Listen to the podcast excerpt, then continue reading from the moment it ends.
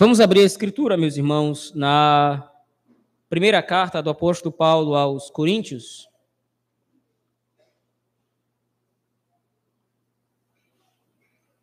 Capítulo de número 10.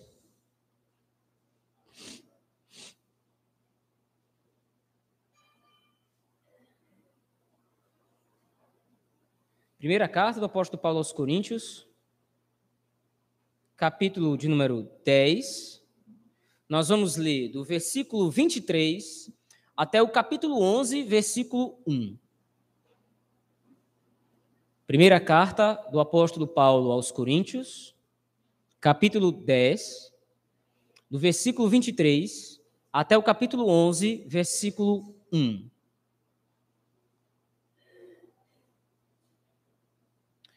Assim diz o texto da palavra do Senhor. Todas as coisas são lícitas, mas nem todas convêm. Todas são lícitas, mas nem todas edificam. Ninguém busque o seu próprio interesse, e sim o de outrem. Comei de tudo que se vende no mercado, sem nada perguntardes por motivo de consciência, porque do Senhor é a terra e a sua plenitude. Se algum dentre os incrédulos vos convidar, e quiserdes ir comer de tudo que for posto diante de vós, sem nada perguntardes por motivo de consciência.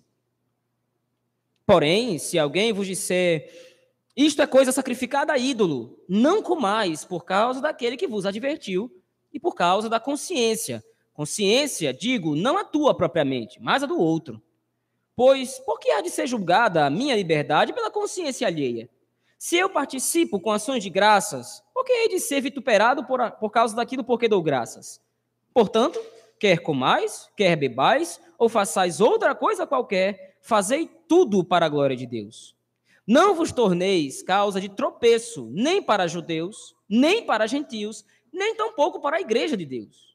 Assim como também eu procuro em tudo ser agradável a todos, não buscando o meu próprio interesse, mas o de muitos, para que sejam salvos. Sede meus imitadores, como também eu sou de Cristo. Amém. Vamos orar ao Senhor nosso Deus. Pai poderoso, nós temos lido o texto sagrado.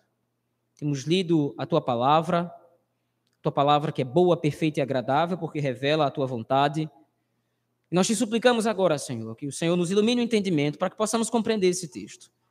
Aplica o texto no nosso coração nos exorta, nos repreende, nos consola, para a tua honra e para a tua glória, Senhor, e benefício nosso. É assim que te rogamos, no nome poderoso e bendito de Jesus Cristo, teu Filho. Amém. Meus irmãos, no texto anterior, no versículo 1 até o versículo 22 desse capítulo 10, o apóstolo Paulo exortou duramente a igreja de Corinto com relação à tentação que aquela igreja sentia de copiar ou de viver como mundanos, ao que o apóstolo Paulo chama no versículo 14 de idolatria. E nós vimos aqui que o conceito de idolatria, segundo definiu o apóstolo Paulo, abrange muito mais coisas do que simplesmente se curvar a um ídolo ou a uma imagem de escultura. A idolatria a que o apóstolo Paulo remeteu nesse texto se referia ou se valia da perspectiva de que todas as vezes em que o povo de Israel, no Antigo Testamento, agiu com rebeldia, eles incorreram em grave pecado contra o Senhor. Mesmo tendo sido apresentados a grandes sinais, veja aí, por exemplo, versículos, versículos de 1 a 3 do capítulo 10, mesmo o povo de Israel tendo sido apresentado a diversos sinais, sinais poderosos que apontavam diretamente para o Senhor Jesus Cristo e para a obra de redenção, o povo de Israel fez pouco caso desses sinais, a travessia do Mar Vermelho, a nuvem que os cobria no deserto, o maná e a água que brotou da rocha. Mesmo Israel, no Antigo Testamento, vendo tudo isso, muitos dentre o povo foram idólatras, cobiçaram coisas más, praticaram a imoralidade e puseram o Senhor Deus à prova. Ao que o apóstolo Paulo então exorta a igreja de Corinto a não ceder à tentação de se comportarem como pagãos ou como ímpios, mas que eles deveriam andar em santificação, e a razão para isso é que eles foram unidos ao Senhor, tanto quanto o povo de Israel foi unido através desses mesmos sinais do Antigo Testamento. Assim como a travessia do Mar Vermelho, o maná que caiu do céu, a água da rocha e a nuvem apontavam para Cristo e para o relacionamento íntimo que o povo no Antigo Testamento tinha com o Senhor, a própria ceia do Senhor, pão e vinho, a Eucaristia, apontava para a união do povo, da Igreja de Cristo, com o próprio Senhor. E por causa disso, então, eles deveriam fugir da idolatria, do paganismo e do mundanismo. Agora, a partir do versículo 23, peço que você olhe ao texto comigo, observe o texto comigo, por favor. O apóstolo Paulo, ele vai retomar um assunto que ele trabalhou anteriormente. Ele trabalhou a questão da liberdade cristã ao longo de todo o capítulo 8 e ao longo do capítulo 9, fazendo algumas aplicações específicas. No capítulo 8, o apóstolo Paulo levou em consideração ou expôs para a igreja a necessidade de que muitos irmãos mais experientes e mais maduros na fé se restringissem ou abrissem mão de algum direito por causa de irmãos mais fracos ou com a consciência mais fraca. Possivelmente o apóstolo Paulo se refere aqui a novos convertidos ou a irmãos que não entendiam muito bem que tipo de relação o cristão tinha, por exemplo, com carnes que eram sacrificadas a ídolos.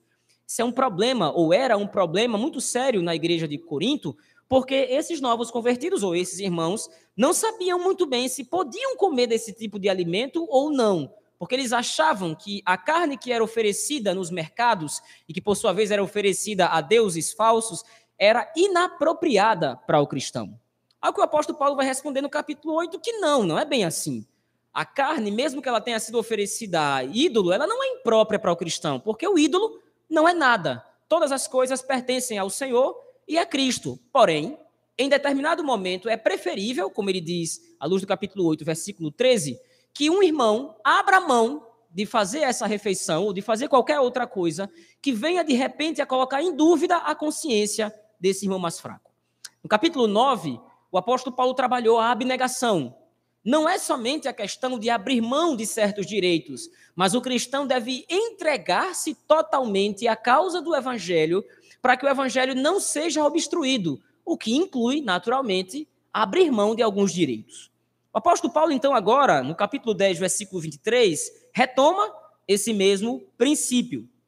Veja aí, por favor, o versículo número 23. Esse versículo, especificamente, ele é uma repetição de uma outra expressão que o apóstolo Paulo usou no capítulo 6. Veja aí o versículo 23. Todas as coisas são lícitas, mas nem todas convêm. Todas são lícitas, mas nem todas edificam. Se você voltar comigo, por favor, ao capítulo 6, no versículo número 12, nós vamos encontrar praticamente a mesma expressão registrada naquele texto. Capítulo 6, versículo 12, o apóstolo Paulo diz: Todas as coisas me são lícitas, mas nem todas convêm. Todas as coisas me são lícitas, mas eu não me deixarei dominar por nenhuma delas. Naquele texto, especificamente, no capítulo 6, o apóstolo Paulo tratou da questão da imoralidade. Muitos na cidade de Corinto estavam se entregando a relacionamentos sexuais imorais ou a práticas imorais, porque eles achavam que todas as coisas eram possíveis para o crente que não haveria nenhum tipo de restrição existente para o crente. O apóstolo Paulo vai dizer então que, olha, é possível à luz humana ou à luz do entendimento humano que todas as coisas sejam possíveis. A melhor tradução para a palavra lícita, como nós vimos à luz daquele texto, é possível. Todas as coisas são de fato possíveis. Se você quiser ser imoral sexualmente ou em qualquer área da vida, você vai fazer. Se você quiser pecar, você vai fazer. Então, sim, todas as coisas são possíveis, mas nem todas, como ele agora repete no versículo 23 do capítulo 10, nem todas essas coisas edificam. E esse é o objetivo principal do que o apóstolo Paulo coloca aqui, a partir desse versículo 23.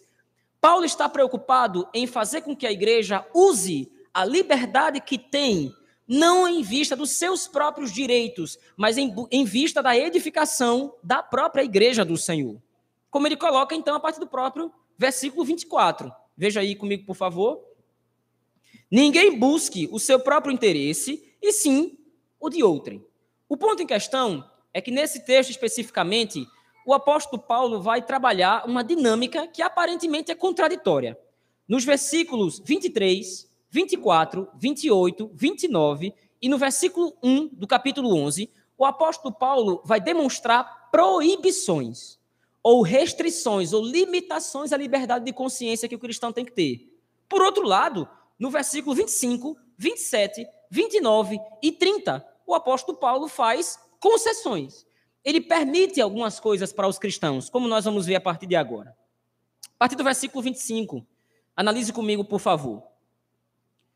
Ainda o apóstolo Paulo está trabalhando aqui as questões relativas ao alimento que era sacrificado ao ídolo. Como nós vimos anteriormente, como acabei de falar, era uma questão muito difícil para os coríntios, porque a cultura ao redor promovia esse tipo de coisa, haviam muitos sacrifícios a deuses pagãos e a ídolos, e as carnes, o alimento, ou os animais que eram oferecidos aos deuses, a carne desses alimentos, ou a carne desses sacrifícios, elas eram levadas para os mercados públicos ou para os mercados da cidade para serem comercializadas. E todas as pessoas compravam essa carne, sabendo que essa carne vinha muitas vezes dos templos de ídolos pagãos. E agora o apóstolo Paulo diz aqui no versículo 25: Olha, comam de absolutamente tudo, ou comam de tudo que se vende no mercado, sem nada perguntardes por motivo de consciência. A palavra perguntardes aí, que aparece no texto, é um exame criterioso. A ideia do apóstolo Paulo é que, de repente, um cristão ia ao mercado público e comprava lá a carne que era oferecida a ídolo. E o apóstolo Paulo diz: Olha, você não precisa ter nenhum tipo de receio ao comprar esse tipo de carne. Você não precisa ter nenhum tipo de receio ou nenhum tipo de restrição. Coma, compre a carne naturalmente, sem ter nenhum tipo de peso na consciência. E qual é a justificativa? Veja aí, a partir do versículo 26, por que, que o cristão poderia ir ao mercado e comer de tudo que estava lá sendo oferecido? Porque de Deus, do Senhor, é a terra e a sua plenitude. O apóstolo Paulo no versículo 26, está citando o texto do Salmo 24, versículo 1. Naquele texto, ah, o Rei da Glória, ali prefigurado por Davi, o Rei da Glória está entrando no seu santuário, ou está entrando no seu palácio, e ele está sendo reverenciado como aquele que venceu todos os seus inimigos e está sentando agora no seu trono de majestade. Se nós levarmos em consideração que o texto do Salmo 24 é uma figura ou é um retrato do Senhor Jesus Cristo, o que o apóstolo Paulo está dizendo aqui é muito mais sério ou muito mais profundo. Cristo, o Senhor Jesus, na sua obra de sacrifício, na sua obra expiatória, ele não estava redimindo somente os crentes. Ele não estava redimindo somente a nós. Mas Cristo, na sua obra expiatória, estava promovendo ali a restauração de toda a criação porque toda a criação pertence ao Senhor. E o pecado havia afetado toda a criação. Logo, quando o apóstolo Paulo diz aqui que o cristão em Corinto podia comer de tudo que era oferecido, porque do Senhor é a terra e a sua plenitude, ele está apontando não somente para o que disse Davi no Salmo 24, mas ele está apontando para todo o caráter redentivo da obra do Senhor Jesus Cristo. Quando Cristo derramou o seu sangue na cruz, ele não estava simplesmente pagando os pecados do povo, ele estava, como disse antes, promovendo a restauração de toda a criação e publicando que toda a criação pertence ao Senhor. Se toda a criação pertence a Deus, se tudo pertence ao Senhor, o que é que seria impróprio para o cristão? Como o apóstolo Paulo colocou no capítulo 8, os ídolos não existem. Como ele diz à luz do capítulo 9 e à luz do capítulo 10, como nós vimos, os ídolos para quem os pagãos sacrificam a carne, na verdade são demônios. São aos demônios que eles sacrificam, mas o ídolo em si não existe. E o demônio, ou demônios, o diabo e seus anjos, não tem qualquer tipo de propriedade na criação. Tudo pertence absolutamente ao Senhor. Dessa forma, o cristão está liberado para se alimentar de absolutamente todas as coisas que ele enxerga e que ele vê na criação inclusive os animais que eram oferecidos nos tempos pagãos.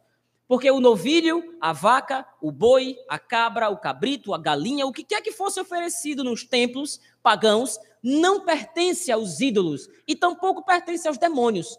Todas aquelas coisas pertencem ao Senhor. E se pertence ao Senhor, se vem da parte de Deus, o cristão estava completamente livre na sua consciência para comer daquilo. Porém, como disse anteriormente, ele traça uma sequência de permissão e proibição.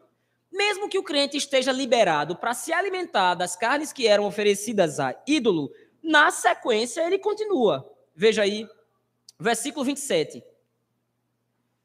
Se algum dentre os incrédulos vos convidar e quiserdes ir, comei de tudo o que for posto diante de vós, sem nada perguntardes, sem examinar se isso é oferecido a ídolo ou não. Comei de tudo o que for posto diante de vós, sem nada perguntardes por motivo de consciência. Pela razão que nós vimos no versículo 26. De Deus é a terra e a sua plenitude. Não há nenhuma restrição em nos alimentarmos da criação. Entretanto, mesmo ele tendo dado essa permissão, no versículo 25, 26 e 27, agora no versículo 28 ele dá uma proibição. Podemos colocar dessa forma. Porém, se alguém vos disser, isto é coisa sacrificada a ídolo, não comais, por causa daquele que vos advertiu e por causa da consciência. Há duas interpretações possíveis quando o apóstolo Paulo coloca aí no começo do versículo 28, se alguém vos disser. Ele não especifica, pelo menos à luz do contexto aqui, ele não está especificando quem é que diria isso. Há duas possibilidades.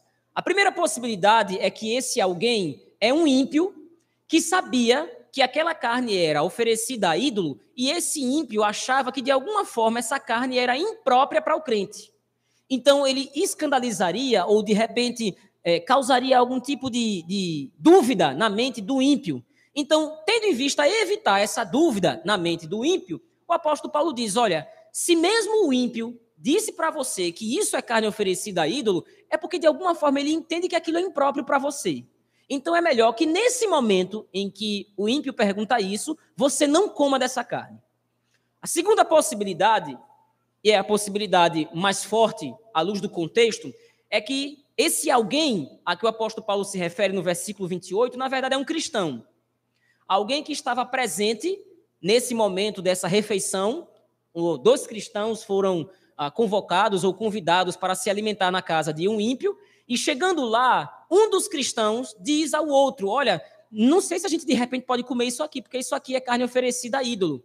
Então o apóstolo Paulo diz: provavelmente esse cristão, se essa for a interpretação preferida, esse cristão tem a mente mais fraca, como ele disse à luz do capítulo 8, versículo 13 e à luz do capítulo 9.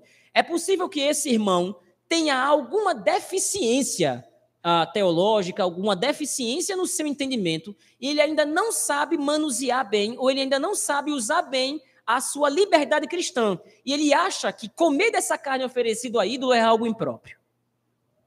Não importando aqui qual tipo de interpretação nós vamos seguir, o fundamento ou o objetivo do apóstolo Paulo permanece o mesmo. Qual é a preocupação do apóstolo Paulo? A edificação. A edificação da igreja do Senhor, e como nós vamos ver mais à frente, à luz do capítulo, à luz do versículo 32 e 33, a edificação, inclusive, dos incrédulos, para que, até, através do testemunho do evangelho, os incrédulos fossem salvos. Então veja o apóstolo Paulo parece estar se contradizendo aqui. Porque no momento ele diz: comam de tudo. O que for posto, quando vocês forem ao mercado e vocês quiserem comer de todo tipo de carne que tiver lá, comam, não precisam fazer nenhum tipo de exame, não precisa ter nenhum tipo de receio, porque do Senhor é a terra e a sua plenitude. No versículo 28, porém, ele diz: Olha, mas se alguém disser a você que essa carne é oferecida a ídolo, provavelmente essa pessoa está dizendo isso porque lhe falta entendimento ou ele tem algum tipo de dificuldade em entender que você poderia se alimentar desse tipo de comida. Então, evite isso. Entretanto, no versículo 29, ele especifica: quando ele diz, não comais por causa daquele que vos advertiu e por causa da consciência, ele complementa no versículo 29. Consciência, eu não digo da tua, ou a tua propriamente dita, mas a do outro. A preocupação do apóstolo não é se o crente vai ficar em dúvida se ele pode ou não pode comer daquilo.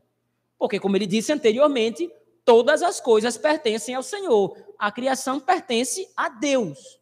Mas a consciência com a qual o apóstolo Paulo está preocupado aqui é a consciência do outro, quer seja um incrédulo ou um crente. Mas ele ainda assim, agora, torna, torna a deixar a sua exortação mais difícil. Porque, embora ele tenha se preocupado com a consciência do outro, na continuação do próprio versículo 29 ele diz: Pois por que há de ser julgada a minha liberdade pela consciência alheia?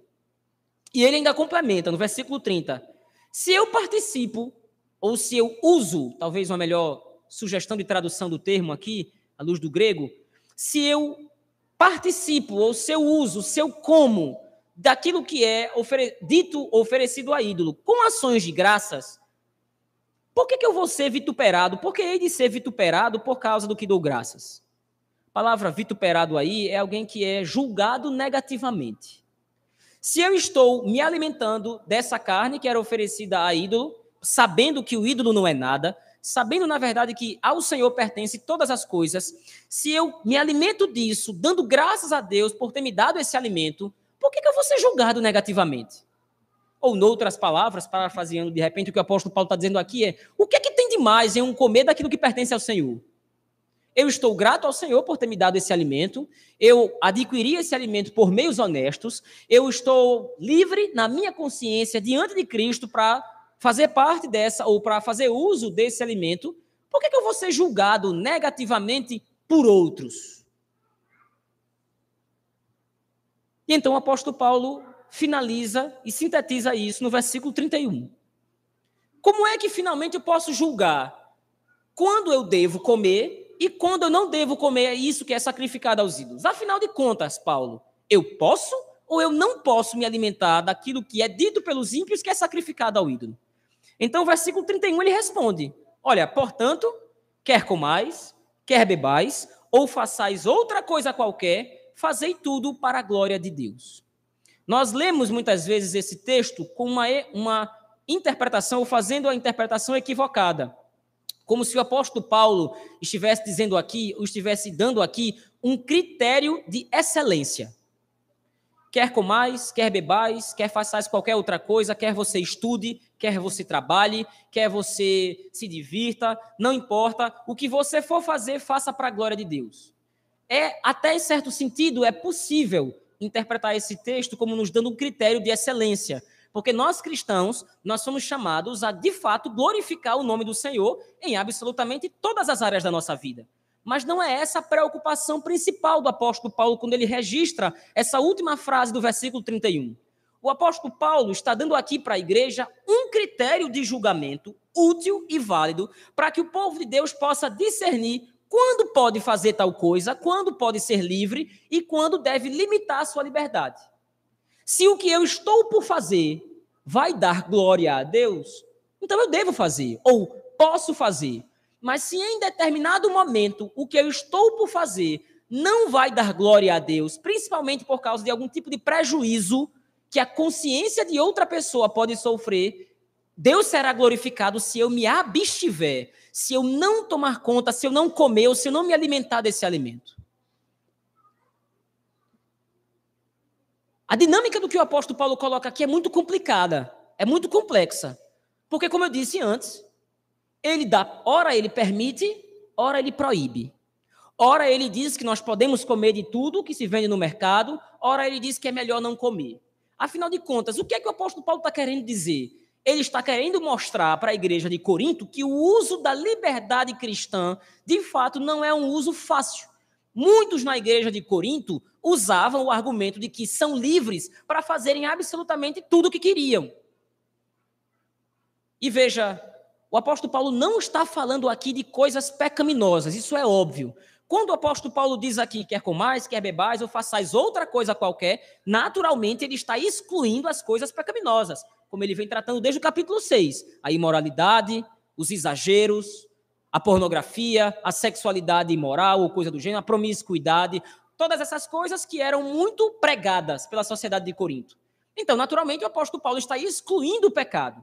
E ele está trabalhando com aquilo que é válido. Comer um animal, ou comer, no caso, uma comida preparada a partir de um animal, ir a determinado local, se vestir, essas coisas que são válidas aos olhos do Senhor.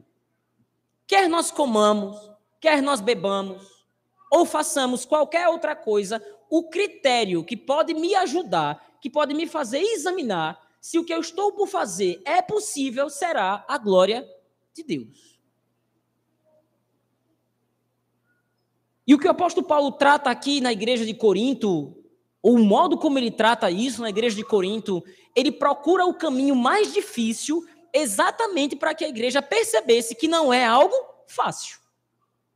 Como ele disse no, capítulo, no versículo 23 e 24, Ninguém deve buscar o seu próprio interesse, mas busque o do próximo. Então, o primeiro critério pelo qual eu devo ou o qual eu devo usar para saber se eu posso fazer tal coisa não ou não é, eu preciso entender se o que eu estou por fazer não vai prejudicar outro.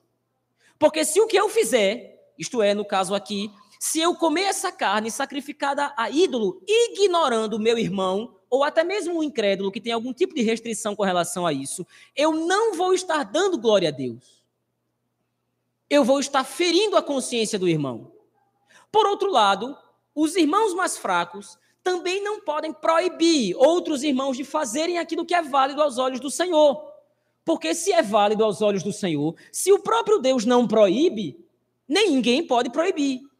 Se o próprio Deus deu à igreja algum tipo de liberdade para escolherem o que vão comer, o que vão beber, o que vão vestir, o que vão escutar, o que vão fazer, se o próprio Deus concedeu essa liberdade, então nós somos verdadeiramente livres. Mas o qual vai ser o juiz ou qual vai ser o critério último do que eu estou por fazer? Se o nome do Senhor será glorificado. E ele continua no versículo 32 e 33. Depois de ter dado esse critério sábio, através do qual a igreja de Corinto pode usar a sua liberdade, ele diz: Não vos torneis causa de tropeço, nem para judeus, nem para gentios, a palavra gentios aqui são aqueles que não são crentes, nem para judeus, nem para gentios, nem tampouco para a igreja de Deus. E como é que ele pode fazer isso? Como é que o crente pode evitar ser causa de tropeço? Como ele diz no versículo 33 e no versículo 1 do capítulo 11. Assim como também eu procuro em tudo ser agradável. A palavra agradável que aparece aqui é, a palavra que o apóstolo Paulo usa é como se ele se acomodasse às pessoas à sua volta. O apóstolo Paulo se adapta à realidade de onde ele está vivendo.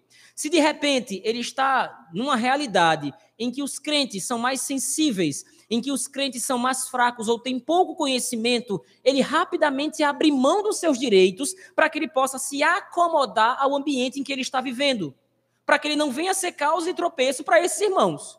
Se de repente ele está no meio de irmãos mais maduros, mais sábios, e nesse meio ele pode tomar dos seus direitos, ele pode comer, ele pode beber, ele pode se alegrar, ele pode vestir, calçar, escutar, ir e vir, então ele faz. Mas qual é o ponto? Em primeiro lugar, o nome do Senhor será glorificado. Segundo, será que eu não estou ferindo a consciência de outros ao meu redor? Será que de repente eu não posso estar levando o meu irmão à dúvida, à confusão na fé ou algo do gênero? E ele próprio agora se dá como exemplo. Eu procuro em tudo ser agradável a todos. Lembre-se, o mesmo apóstolo que disse isso é o apóstolo que perguntou: Pois por que há de ser julgada a minha liberdade? O mesmo apóstolo que está dizendo, eu procuro ser agradável a todos, diz: olha, a minha liberdade não pode ser limitada por ninguém. Quando o apóstolo Paulo diz que ele busca ser agradável a todos, não é que ele se submete à opinião das pessoas, à opinião dos incrédulos, à opinião de crentes mais fracos ou de menos entendimento. Não é que ele só faz aquilo que os crentes deixam ele fazer. Mas é porque antes de fazer qualquer coisa, ele leva em consideração esse exame. Antes de tomar parte dos seus direitos, antes de ele fazer aquilo que lhe agrada, ele para e pensa um pouco. O nome do Senhor será glorificado. O Senhor me deu condições de comprar esse alimento. E eu sei que esse alimento veio dos templos pagãos. Mas o ídolo não é nada. O do Senhor é a terra e a sua plenitude. Será que se eu me alimentar desse alimento, o Senhor vai ser glorificado? eu vou me satisfazer, eu sei que tudo pertence ao Senhor e eu vou tomar parte dessa refeição para a glória de Deus. Deus me enviou o sustento, providenciou para mim um sustento, uma carne deliciosa, algo que eu estou comendo é muito agradável, além de muito saudável. Graças a Deus eu dou glória ao Senhor por isso. Mas e se de repente se alimentar desse mesmo alimento for prejudicar outro irmão, é melhor que ele se abstenha disso. E aí no final, no versículo 11, ele diz: sede meus imitadores, como também eu sou de Cristo. A palavra imitador, aí, a palavra imitar, o verbo imitar, no grego antigo tem a ver com mímica. os atores romanos, às vezes, ou os atores grego-romanos, quando estavam no teatro, nos anfiteatros, uma parte ou um aspecto da peça de teatro era a mímica. As pessoas copiavam os gestos da outra. E os atores copiavam os gestos de quem ele estava vendo, ou coisa do gênero. Então o apóstolo Paulo usa essa ideia: olha, me imitem, ou façam mímica comigo, como eu estou fazendo mímica com Cristo. E por que, que o apóstolo Paulo usa a si mesmo como exemplo e depois remete a Cristo? Porque Cristo é o maior exemplo do que ele está ensinando aqui. Quando era conveniente, Cristo estava com pecadores, evangelizando, mostrando-lhes a fé, mas estava com eles. Mas quando era impróprio que ele estivesse ali, ou quando de repente está naquele meio, de repente ia causar algum tipo de dificuldade, ele não ia. Ele buscava se isolar. Cristo é o maior exemplo do uso da liberdade para a glória de Deus. Ele abriu mão de toda a sua liberdade, ele abriu mão de tudo que tinha para ter em mente ou para ter em vista como maior objetivo dar glória a Deus. Ele abriu mão da sua majestade, abriu mão do seu trono, abriu mão da adoração que recebia no céu, abriu mão de todas essas coisas para que o interesse do Pai fosse atendido. Da mesma forma como Cristo agiu, o apóstolo Paulo agia. Ele não buscava em primeiro lugar o seu interesse. Ele não buscava em primeiro lugar usar os seus direitos de cristão livre que tinha. Ele buscava em primeiro lugar ser agradável a todos, mas de maneira livre. O apóstolo Paulo usa aqui a consciência como o fundamento disso. Se eu faço algo, ou pelo menos entenda isso aqui, se eu deixo de fazer algo simplesmente por causa da consciência do meu irmão, mas eu não estou satisfeito em abrir mão do meu direito, eu não estou fazendo absolutamente nada. Se eu sei que posso fazer determinada coisa e eu não faço por causa do irmão A, do irmão B e do irmão C, mas eu estou descontente com isso. Eu queria muito fazer, mas eu só não faço por causa do irmão A, porque ele não compreende muito bem. Se ao invés de nutrir no seu coração satisfação em ser agradável ou acomodar seu irmão para o triunfo do evangelho, para o triunfo do testemunho, se você se sente pesar em não usar os seus direitos, as suas prerrogativas, você não está fazendo absolutamente nada. Você só está deixando de fazer. O apóstolo Paulo aqui não usa a abstinência como uma corrente para aprisionar os crentes a eles não fazerem nada. A consciência que o apóstolo Paulo usa aqui é uma vontade que brota no coração do crente de edificar o seu irmão. E se essa edificação exigir que eu me abstenha de alguma coisa, eu preciso estar feliz com isso. Até que o meu irmão possa, por conta própria, chegar ao entendimento de que nós somos livres, de que nós estamos em Cristo, de que do Senhor é a terra e a sua plenitude, até que nós cheguemos à edificação desse irmão, é melhor que nós nos abstenhamos de algumas coisas. Não por força de obrigação, mas para ver os nossos irmãos devidamente edificados. O texto de 1 Coríntios, capítulo 10, versículo 23 a 11, versículo 1, meus irmãos, nos demonstra que a liberdade cristã é um assunto muito complexo. E não é propositadamente, ou não é levianamente, que é um assunto complexo. De forma que esse texto tem para nós pelo menos duas aplicações básicas. A primeira delas é de que o exercício da liberdade cristã consiste de uma dinâmica muito complexa entre o posso e o não devo.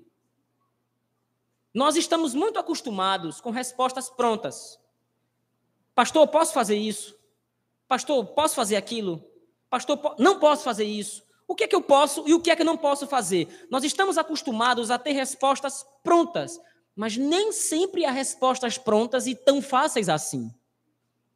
É necessário que em muitos momentos da nossa vida nós tenhamos discernimento de saber o que é possível fazer quando é possível fazer e quando não é possível fazer.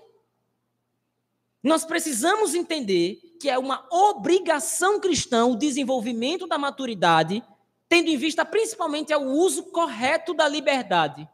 Isso não é um assunto fácil.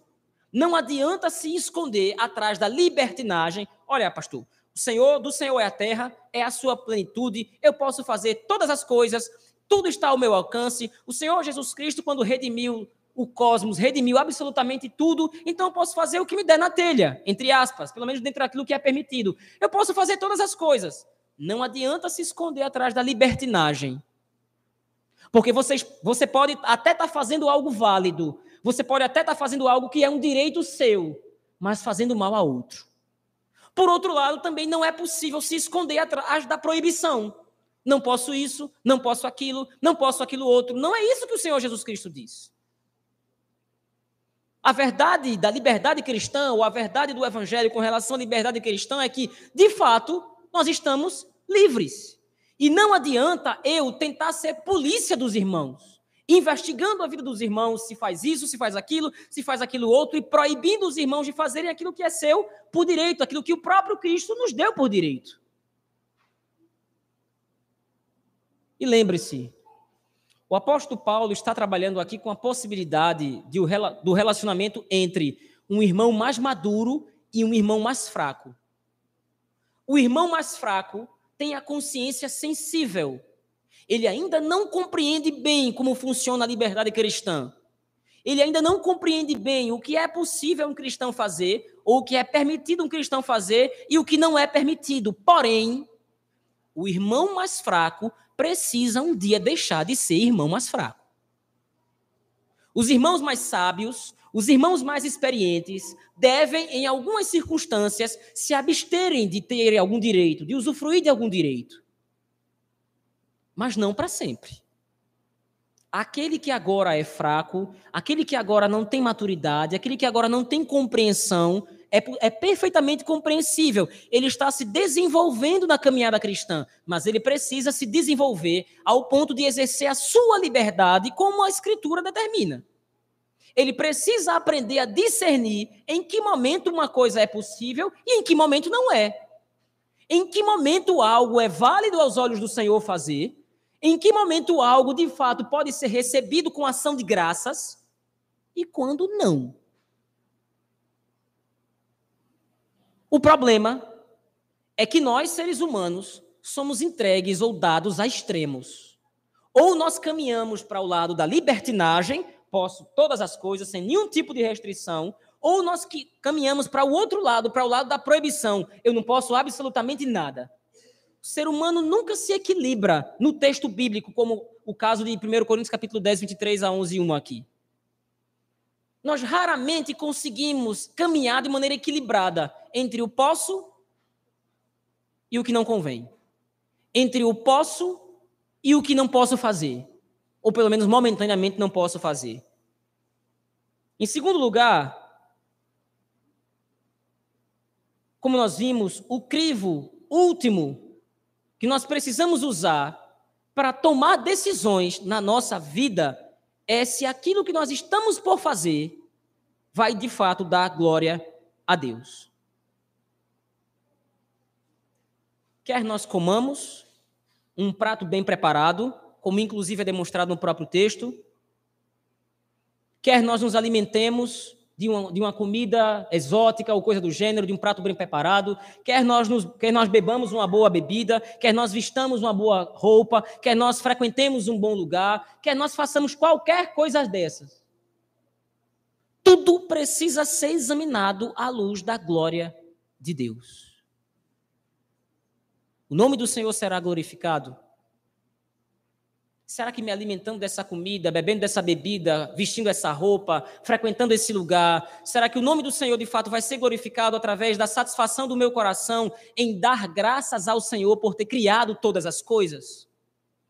Ou será que de repente, usando isto, comendo isto, bebendo aquilo, vestindo isto, indo àquele lugar, saindo dali, indo para será que isso de fato não vai ferir a consciência de um irmão? O peso da glória de Deus é que vai nos fazer ter a compreensão e a maturidade necessária do que fazer, quando fazer e como fazer. Não existe uma fórmula mágica, não existe uma fórmula pré-pronta que vai ensinar você para você discernir qual é a vontade de Deus, como muitos fazem. Como era feito, por exemplo, no Antigo Testamento. Como é que eu sei a vontade de Deus? Vamos consultar Urim e Tumim, que eram duas pedras que havia na estola sacerdotal. Nós vamos lançar sorte e nós vamos tentar entender ou identificar como é que Deus quer que nós façamos tal coisa. Isso não existe mais. Era um meio retrógrado, era um meio, era uma sombra no Antigo Testamento de como o povo fazia para consultar o Senhor. Mas agora nós temos Cristo, nós temos a luz do Evangelho de maneira mais abundante, nós temos a Escritura, essa que nos pode dar conhecimento, essa que nos pode dar maturidade para nós entendermos o que é que nós podemos fazer e o que é que nós não podemos fazer em determinados momentos. O problema é que ser maduro dá trabalho. Ser maduro exige uma vida de oração. Ser maduro exige de nós uma vida de leitura constante da Escritura. Para que a mente de Cristo, como o próprio apóstolo Paulo coloca no capítulo 2, para que a mente de Cristo seja mais profundamente desenvolvida em nós. Nós não podemos, como disse antes, nos refugiar atrás da libertinagem nem devemos nos refugiar através do legalismo. O ponto em questão é: a glória do Senhor vai aparecer? A minha satisfação, eu posso usar esse meu direito sem nenhum tipo de peso na consciência, dando graças ao Senhor, porque Ele me deu liberdade para isso, e eu estou tranquilo que ninguém vai ser ferido na consciência, não vai haver qualquer problema. Eu estou convicto disso? Sim. Então faça. E dê graças ao Senhor por poder fazer isso. Use de toda a criação. De Deus é a terra e a sua plenitude. Cristo redimiu todas as coisas. Mas se há alguma dúvida, se de repente você não está plenamente convicto de que aquilo que você está por fazer, ter, comprar, vestir, usar, vai de fato trazer glória a Deus, com satisfação e ação de graças por aquilo. Se resta você alguma dúvida, se de repente algum irmão não vai ser prejudicado na consciência por causa daquilo que você está por fazer, é melhor não fazer.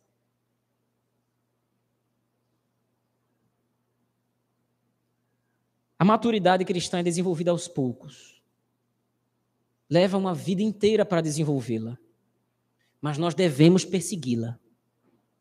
Nós devemos compreender que o caminho é difícil, até que nós possamos, com sabedoria, discernir as coisas, ter domínio próprio ter clareza nas decisões. Tudo isso leva tempo, mas o Espírito Santo age na sua igreja, mediante a palavra, munindo a sua igreja de todas as ferramentas necessárias para que nós vivamos de fato para a glória de Deus.